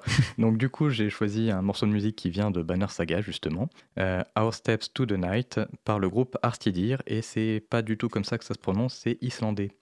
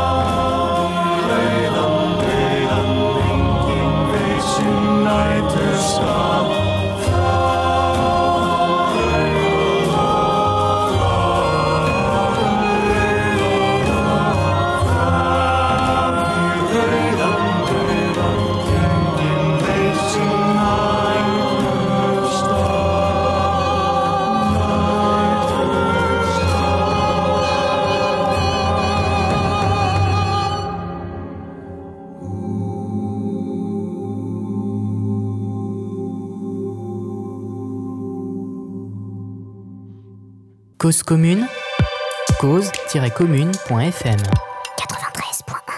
Et donc on vient d'écouter Our Step to the Night de, de The, Banner, Saga euh, 2 featuring Arstidir, un truc comme ça, encore une fois. Arstidir avec un accent sur le A, les deux I et sur le D. Voilà, on n'est pas tout à fait sûr de comment ça se prononce.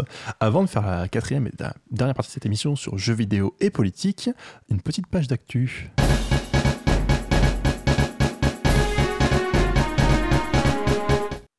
Et cette semaine, une news sous forme de bon plan. En effet, la boutique d'Epic Games propose un jeu gratuit toutes les deux semaines. Cela peut avoir le coup d'aller les récupérer. Par exemple, bientôt, soit du 7 au 21 février 2019, si vous n'êtes pas en direct, vous pourrez obtenir Action Verge, un Metroid-like très intéressant qui ne plaira pas à tout le monde, mais si vous pouvez le récupérer, le récupérer gratuitement, testez-le.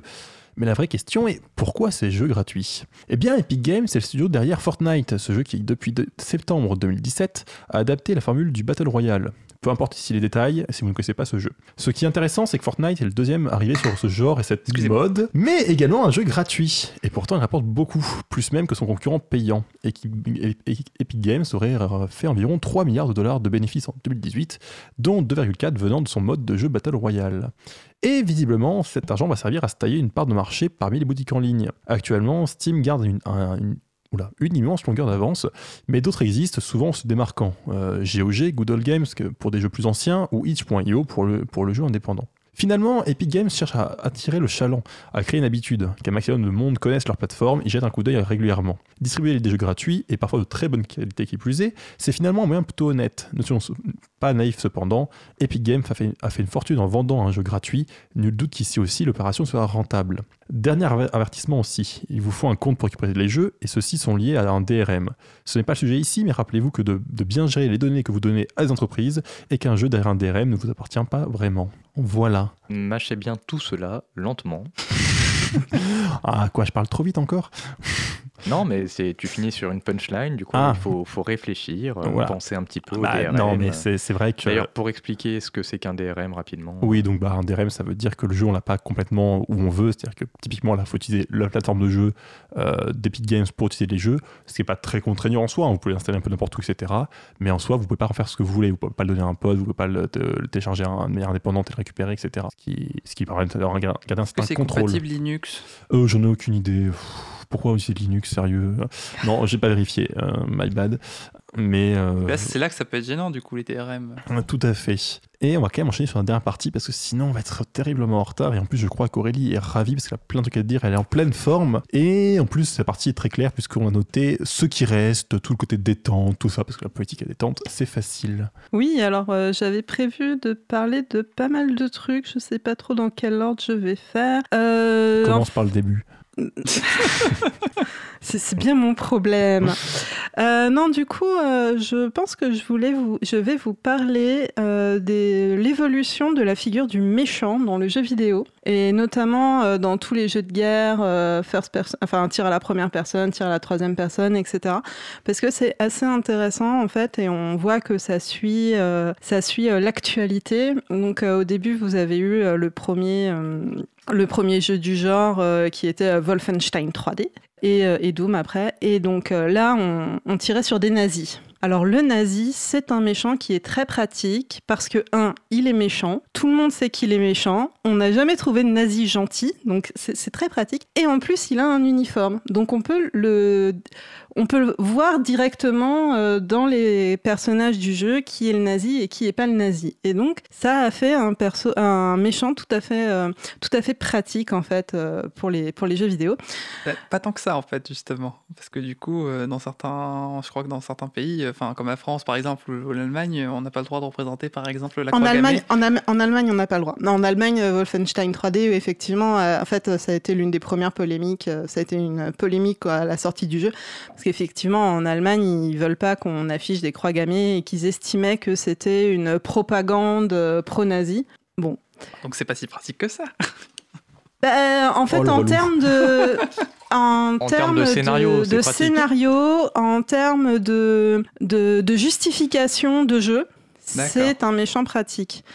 Euh, du coup, ensuite, euh, la plupart euh, des jeux ont enchaîné sur bah, des, des, jeux sur la Seconde Guerre mondiale. C'était quand même l'une des périodes qui étaient les plus, les plus représentées. Donc toujours, hein, on, on casse du nazi et un nouveau méchant est arrivé, le russe communiste. Le communiste. Alors là, ça commence à devenir un peu plus euh, politique. Un peu plus politique, effectivement, et aussi euh, un peu plus subtil, parce qu'on a vu apparaître des jeux qui commençaient à vous permettre de jouer les Russes. Alors que jusqu'à présent, on jouait euh, que les Américains ou que les, forces alliées. Et certains jeux on vous ont, commencé à, permettre de, jouer les Russes, donc à avoir une vision un peu, un peu autre en fait, euh, voilà. Mais euh, dans la plupart des cas, les, les, Russes étaient quand même les méchants. Hein. Je me souviens de ces magnifiques euh, cinématiques de Command Conquer, par exemple.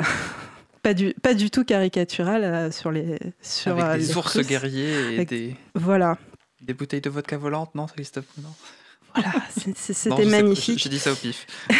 et du coup, euh, et donc du coup, on a eu la progression. Donc, on est passé euh, des jeux sur la Seconde Guerre mondiale aux jeux sur la guerre froide. Euh, ce qui était bien aussi avec l'ennemi russe, que n'avait pas l'ennemi nazi, par contre, c'est que l'ennemi russe, il avait la bombe atomique il avait des ogives nucléaires et donc du coup aussi en termes de, en termes de gameplay, c'est intéressant, oui, en termes de menaces, etc. Donc euh, vous pouviez sortir euh, tout un tas de scénarios sur euh, il faut aller, il faut aller récupérer en fait les bombes nucléaires, notamment le scénario en fait de Metal Gear Solid, donc qui est une série de jeux de Konami.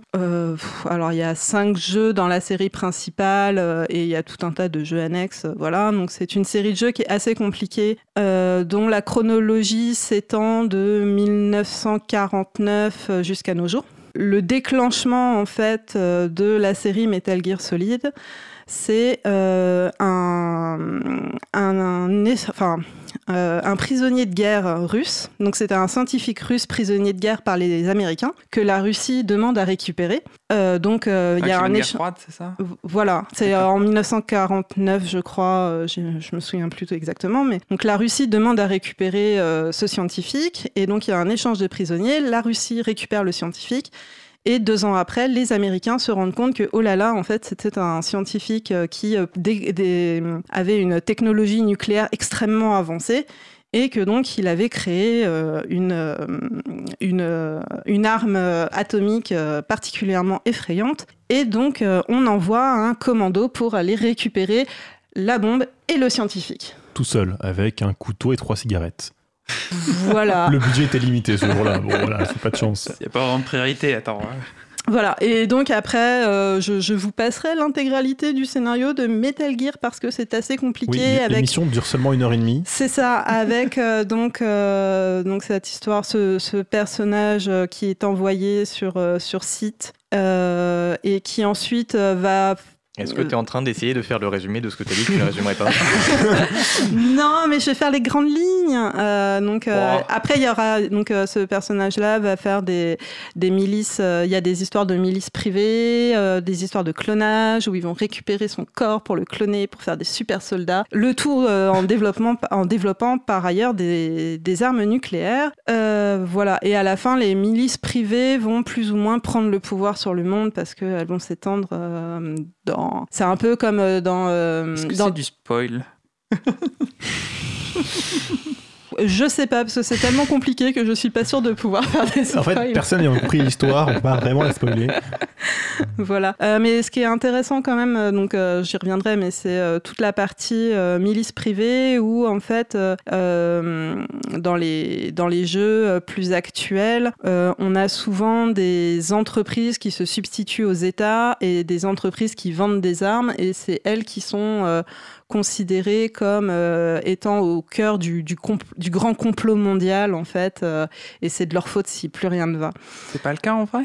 Il n'y a pas de boîte privée qui fabrique des armes On va censurer après. On ne se prononcera pas. Et donc, euh, Donc là, j'en étais à la guerre froide. Et ensuite, il y a eu en 1991, euh, il y a eu la guerre du Golfe. Et euh, ce qui est ressorti de la guerre du Golfe, c'est l'une des premières guerres qui a été filmée en direct avec les fameuses images de la de CNN. Mais vous étiez trop jeune, euh, braves gens, où on voyait en fait les explosions des bombes en direct. c'est des images qui ont, beaucoup marqué. Et donc, il y a beaucoup de jeux qui ont repris en fait le, ce design-là, ce, design, le, le, design en fait des documentaires de la CNN. Et donc on a eu toute une série de jeux qui se passaient effectivement au Moyen-Orient pour illustrer, euh, pour illustrer donc euh, cette guerre du Golfe, qui a été repris euh, ensuite bah, quand il y a eu le, 11 septembre et du coup toute la guerre contre le terrorisme. Alors c'est une guerre contre le terrorisme qui est, qui est très pratique parce que vous allez dans des donc dans des villages dans des villages au Moyen-Orient et dans ces villages-là il n'y a jamais de civils tous les gens que vous que vous croisez sont forcément des méchants. Euh, c'est forcément des méchants talibans d'ailleurs, hein, tu vois. C'est jamais, il n'y a jamais aucun, euh, aucun personnage du Moyen-Orient qui vient pour vous aider. Les gens qui vous épaulent sont forcément des occidentaux. Et euh, donc vous arrivez dans cette, vous arrivez dans ces villes. Vous avez soit les pauvres civils qui sont en train de se faire tuer par les méchants et vous tuez les méchants, euh, mais sinon, toutes les, villes, il n'y a, jamais de civils et il n'y a jamais de personnes, euh, de, locaux en fait, euh, qui vont, qui vont vous aider. Donc c'est très pratique. C'est une géopolitique qui est extrêmement simplifiée, simpliste. Très américano-centrée. C'est ça, très américano-centrée et qui permet de toujours savoir tout de suite qui est le méchant en fait. Voilà, et donc euh, je passerai aussi sur la partie euh, où euh, les, hum, l'armée américaine finance des jeux ou aide les développeurs de jeux pour pouvoir mmh. passer ces...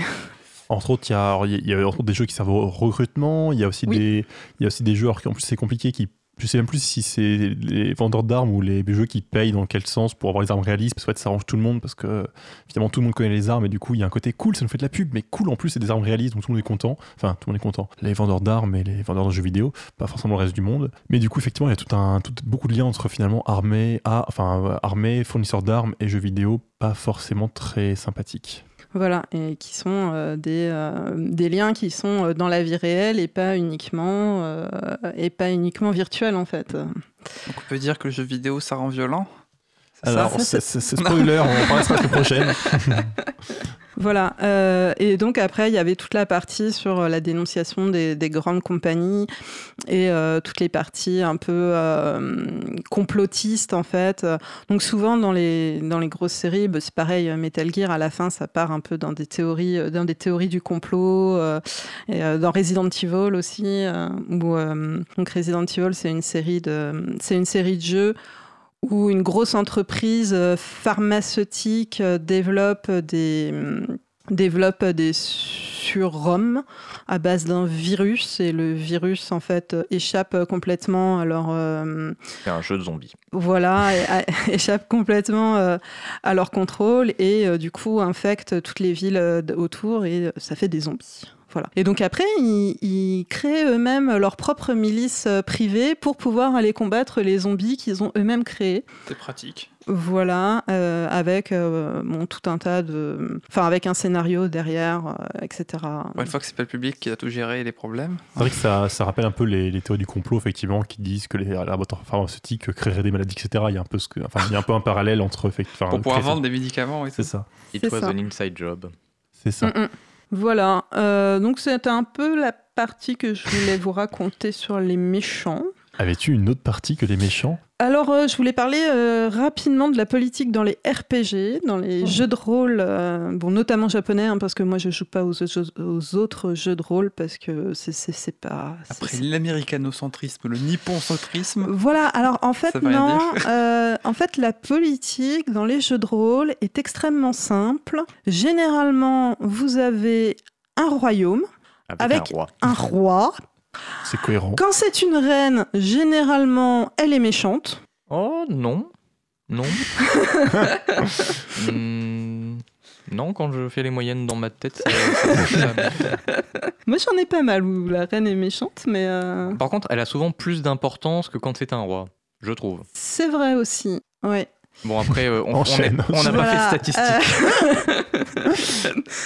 euh, euh, On retient un oui, à, un, Qui- un oui à gauche, un non à droite. Voilà, c'est. Alors, un royaume qui se bat contre un méchant empire. Alors, par contre, les empires sont toujours méchants. Oui, Oui. ça, bah, ça c'est classique. hein. En fait, Voilà. ça Euh, s'appelle l'Empire parce que c'est les méchants. C'est C'est ça. ça. Un empire, c'est méchant. Je veux dire, Star Voilà. Wars, enfin, encore une fois. C'est Puis ça. les empires, en vrai, ils se maintiennent en général militairement. C'est le but d'un empire, c'est la définition du mot empire, en Mhm. fait.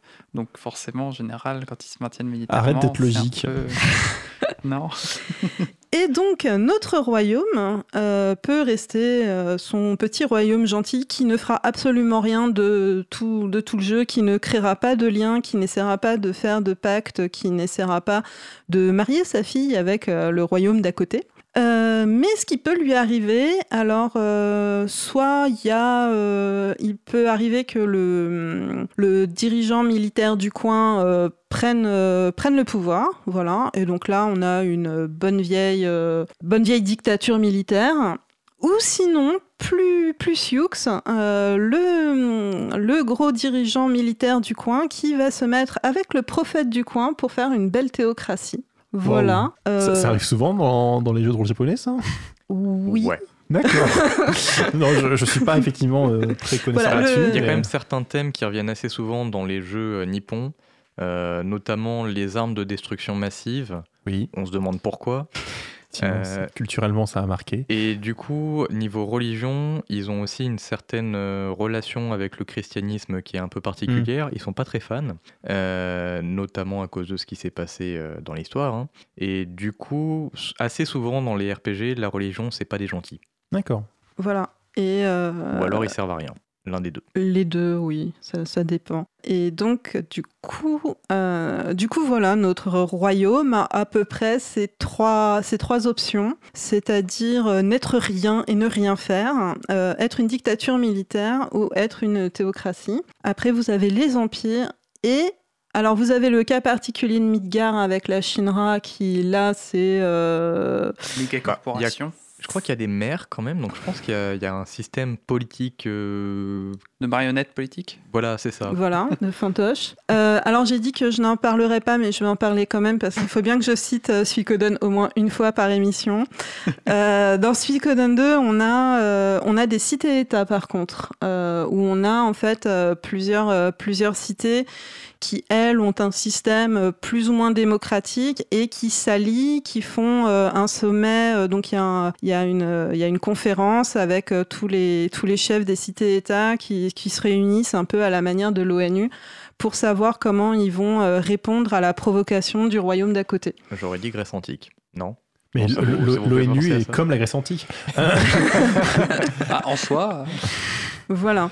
Euh, et donc, euh, c'est à peu près le seul, euh, le seul exemple démocratique que j'ai en tête sur la trentaine de RPG que j'ai pu jouer. Mais après, il y en a où c'est euh, c'est encore un bourgeon et ils te font croire que ça va un jour arriver, mais, mais pas, pas de ton vivant. Quoi. Et, et j'aimerais bien que tu annonces la musique suivante. Eh bien, Parce je que vais, ça va an- être l'heure. eh bien, je vais annoncer la musique suivante qui est Tool Lane Blacktop de Rob Zombie pour Need for Speed Underground.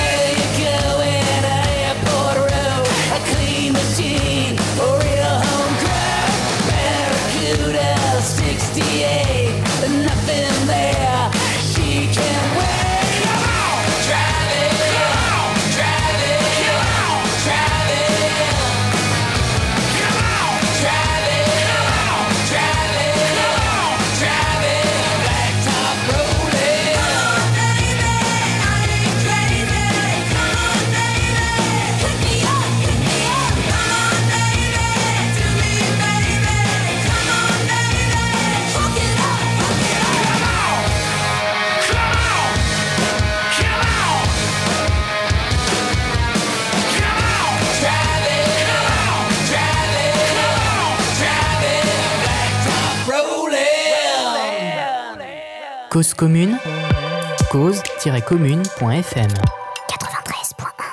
J'espère que personne ne s'était endormi quand on a lancé la musique. Euh, alors, rappelle-nous, parce que moi, je n'ai pas le C'est titre. euh, Two Lane Blacktop de Rob Zombie pour Need for Speed Underground. Et c'est bien parce qu'il y a toute une, euh, toute une BO comme ça. euh. C'est parfait, on pourra l'exploiter quand on n'aura plus d'idées. Et, et on s'approche de la fin de notre, notre émission, donc euh, on va faire une petite conclusion.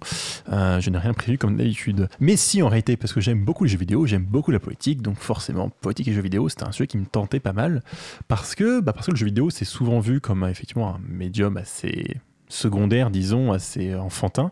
Mais en réalité, bah, soit volontairement, bah, moi ce que j'ai déjà dit avant, parce que j'aime beaucoup ça, effectivement, au travers le fait de simuler des, des situations qu'on peut du coup mieux comprendre, qu'on peut mieux analyser, de se mettre dans des situations différentes aussi, de voir des points de vue différents. On peut avoir des messages politiques vraiment intéressants dans, le jeu vidéo, mais aussi effectivement involontairement, hein, parce, que, parce que les créateurs finalement baignent dans une société euh, qui les influe, parce que euh, ils ont des idées qui, transparaissent à travers leur jeu, que ce soit volontaire ou pas, effectivement. On obtient des jeux qui sont au final très marqués et qui sont vraiment intéressants à jouer et essayer de voir ce qui est, ce qui au travers, essayer de voir finalement quel message affiché, quel message à la fois du, comment dire, du décor du jeu, parce qu'en général il y a un contexte, euh, comment dire, explicite, mais aussi tout ce qui ressort, parce que quand on joue, on va avoir des sensations, on va voir des choses qui vont ressortir, qui ne sont pas forcément prévues ou pas forcément vraiment tout à fait euh, placées là euh, volontairement, mais qui vont avoir un message. Et c'est toujours intéressant, je trouve, à essayer de, voir, à essayer d'analyser, afin bah, de- de- d'enrichir ce médium que moi, j'aime beaucoup. Et on va faire euh, finir l'émission sur, comme d'habitude, le jeu de la semaine. Et comme j'ai pas beaucoup parlé ce soir, je vais faire le jeu de la semaine aussi. Pourquoi tu rigoles? Et donc ce soir, on m'a suggéré Astronir. Euh, ça tombe bien, j'ai parlé d'Evonline, chercher un jeu dans l'espace, euh, c'est pratique, ça ressemble. Donc Astronir, c'est un jeu donc, qui est sorti en accès anticipé en décembre 2016 et qui va sortir bientôt, donc en version définitive, donc le 6 février 2019, donc dans, dans quelques semaines. Euh, il est développé et publié par System Era Softwork et c'est en fait un jeu d'exploration enfin, spatiale. On va être sur des planètes, euh, sur, la, sur la planète en général, mais on va être quand même dans ce côté très en, en combinaison spatiale, aussi, etc. non? Un peu bac à sable, oui. C'est-à-dire qu'en fait, l'idée, c'est qu'on qu'on- on lance le jeu, on atterrit sur une planète, on peut jouer de 1 à 4 personnes, euh, enfin, une à 4 personnes, et en fait, on va bah, explorer tout bêtement. C'est-à-dire qu'on débarque sur euh, un, qui a juste un petit pod qui atterrit. On n'a pas d'oxygène, on pas. On a de l'oxygène tant qu'on est près du bâtiment, mais dès qu'on s'en éloigne, on a une réserve d'oxygène limitée. Et on va commencer à explorer la surface de la planète. On, a un outil pour creuser, en fait, donc on peut faire des trous aussi immenses qu'on veut, même si c'est assez long. En général, on cherche des, des trous naturels, des cratères, des, des, des ressources sur la surface. Et au fur et à mesure, on va se développer. C'est-à-dire qu'en fait, on va euh, créer sa petite base, on va euh, créer une fonderie, on va créer euh, des, des relais pour l'oxygène pour pouvoir aller le plus loin possible aller au fond des grottes et trouver ce qui nous intéresse, des métaux, les fondre, faire de la recherche, s'amuser à fabriquer un bâtiment, etc. Euh, Est-ce que ce serait un Minecraft de l'espace? Alors, un peu, oui. Alors, sauf que c'est pas, les graphismes sont quand même très différents. C'est pas cubique. pas du voxel? c'est- c'est- euh, Si, c'est du voxel, je pense, justement, si je ne me trompe pas. C'est-à-dire que c'est en 3D, on peut effectivement creuser où on veut, ou y remettre de la terre où on veut, même si faire des structures avec n'est pas très pratique. voilà, hein, c'est pas, carré par Non, c'est- euh, c'est- oui, pas- c'est pas des Lego. quoi. C'est non, c'est des, hum, c'est des polygones. C'est un côté très pastel, très reposant. C'est-à-dire qu'il n'y a quasiment pas de danger dans le jeu. Enfin, sur, sur des planètes euh, secondaires, il y en a, mais de la planète de base, il y a juste des tempêtes de sable. Alors, si de temps en temps, il y a des blocs qui sont dangereux, mais basiquement, c'est un jeu très reposant, très, très calme. C'est des beaux paysages, euh, un peu extraterrestres, euh, avec des belles couleurs. C'est c'est vraiment très sympa. Et, au passage, je pense que c'est adapté même avec des, joueurs et des joueuses qui ne sont pas forcément hyper, je ça, hyper euh, habitués aux jeux vidéo. Euh, et effectivement, en plus, on peut explorer différentes planètes. C'est-à-dire qu'au début, on commence une planète plutôt tempérée. Bon, on, a, une lune qui est magnifique. La lune, enfin, un côté très lunaire, hein, très- mer logique, hein, ce côté très, euh, très gris avec des, très beaux. Voilà, mais personnellement, j'ai vu un, un lever de, de soleil sur la lune et depuis un cratère, ça, ça rend quand même super bien. Et euh, on me demande si c'est un No Man's Sky en mieux. Alors, c'est très différent. C'est-à-dire que c'est pas de l'exploration dans le sens où on va pas aller de planète en planète euh, des milliers de fois. hein. Il y, a, un système solaire euh, qui, est, plus ou moins fixe. Les planètes sont générées un peu aléatoirement, mais c'est toujours les mêmes, planètes. Il y en a, je sais pas, je suis plus 5-6. Il faudrait que j'y rejoue maintenant, parce que j'ai joué en fait, au début de la de, du- l'accès anticipé et j'y rejoue un peu plus tard, vers le milieu, mais j'ai pas eu le temps de, de jouer aux, derniers, dernières possibilités euh, là qui sont offertes, ou quand le jeu va sortir dans une semaine ou deux, je sais plus quel, quel jour on est. Mais euh, c'est vraiment un jeu très sympathique, effectivement, qui mélange exploration, gestion de base, euh, développement un peu de, de- de tout ce côté-là pour s'occuper. Et effectivement, si vous voulez vous balader un jour avec un rover de l'espace sur une planète toute mignonne, c'est clairement un bon choix. Et, et je sais pas, j'espère que vous avez des questions sur le jeu parce que je ne sais pas quoi en dire de plus et vous n'avez même pas écouté, je suis sûr. Il y a Bah, un objectif. Est-ce qu'il y a un objectif? Pas spécialement. Euh, C'est-à-dire qu'en général, le but, c'est d'explorer euh, tout ce qu'il y a et donc il y a des choses à faire. C'est-à-dire que typiquement, on va avoir envie de créer une navette plus grosse, d'avoir un super véhicule. Vous voulez toujours avoir des trucs plus gros? Non. et, euh, et de pouvoir un peu se développer comme ça. Mais en soi, c'est un jeu, bah, c'est un jeu bac à sable, effectivement. On est sur cette planète, on explore et c'est vraiment sympa. Il y a des Euh, méchants, trucs comme ça. non, encore ça- une fois, il y a très peu d'ennemis. C'est-à-dire qu'il y a, il y, a, il y a vaguement. Il y a des plantes. En fait, il n'y a pas, il y a pas d'animaux, il y a juste des plantes au pire qui sont un petit peu agressives sur son approche quand on explore des Des cavernes. plantes agressives, c'est marrant ça. Euh, bah, je pense que gérer les animaux était un peu relou dans ce jeu quand même. Euh, et Non, parce que je, effectivement, non, ce que je veux dire, c'est pour une plante agressive, c'est-à-dire ah, il y a des pics, y dessus, des elle marche. euh, Non, non, il y ah, a des pics, des poisons, trucs comme ça. Et la, lune est en, autre un peu. un- une- Bon, moi j'ai pas aimé les grottes de la lune. hein. C'était un peu, un peu relou de progresser dedans, mais très joli. Euh, mais voilà. Et, et du coup, non, pas, quasiment pas d'ennemis encore une fois. Alors sur la planète un peu secondaire, le, le climat est un peu plus dangereux. Sur la planète de base, quand même, on va, on va quasiment jamais mourir, à, à part si on se fait par une tempête de sable, ce qui est sympa aussi. C'est vraiment de la contemplation. Oui, bah ça, exploration, c'est mignon tout plein, on, on gère sa base, on récolte des ressources et on s'amuse à, à- à- à aligner ses bâtiments parce que quand même, il faut avoir une base parfaite, parfaitement alignée et un truc avec du stockage partout. Du moins, quand moi je joue, ça Truc donne de ça. maniaque. C'est faux. Et est-ce qu'il y a de la belle musique au moins? Euh, les musiques sont sympas, oui, dans mon souvenir. Euh, ça va faire des musiques sont pas plutôt- marqués plus que ça. Ouais, c'est des musiques contemplatives, quoi. C'est parfait pour admirer un paysage lunaire. Après, euh, je les ai réécoutés rapidement pour, pour les passer dans l'émission, chercher des musiques. Et c'est un peu lent pour une émission de radio. Mais par contre, effectivement, pour le côté contemplatif, ça marche pas mal du tout. Donc, Astronir, j'ai oublié le prix, je l'ai pas sous la main. Il sort donc le 6 février, même si c'est déjà en 2019, même si c'est déjà un accès anticipé. C'est très sympa. N'hésitez pas à aller voir, en particulier les trailers pour voir le graphisme. La semaine prochaine, nous parlerons de la violence dans les jeux vidéo. Oui, j'allais enchaîner, c'est bon, j'ai vu l'heure. Donc effectivement, violence et jeux vidéo la semaine prochaine, euh, pour euh, rester sur des thèmes sympathiques et calmes. Euh, bah, je vous remercie d'avoir suivi cette émission. Donc on, bah, on sera là tous les lundis soirs avec Overgame. Je remercie également bien sûr toute mon équipe, Aurélie, Lucas et Léo. Quentin, je sais pas si encore derrière moi. Non, coup, je. Ah, c'est bon, Bon, je, je le remercie quand même, ainsi que Florence et donc Joachim pour leur conseiller la musique de Fatih Fat Fatih qui nous sert de générique d'intro et d'outro. Bonne soirée à toutes et à tous. Bisous, bisous. Au revoir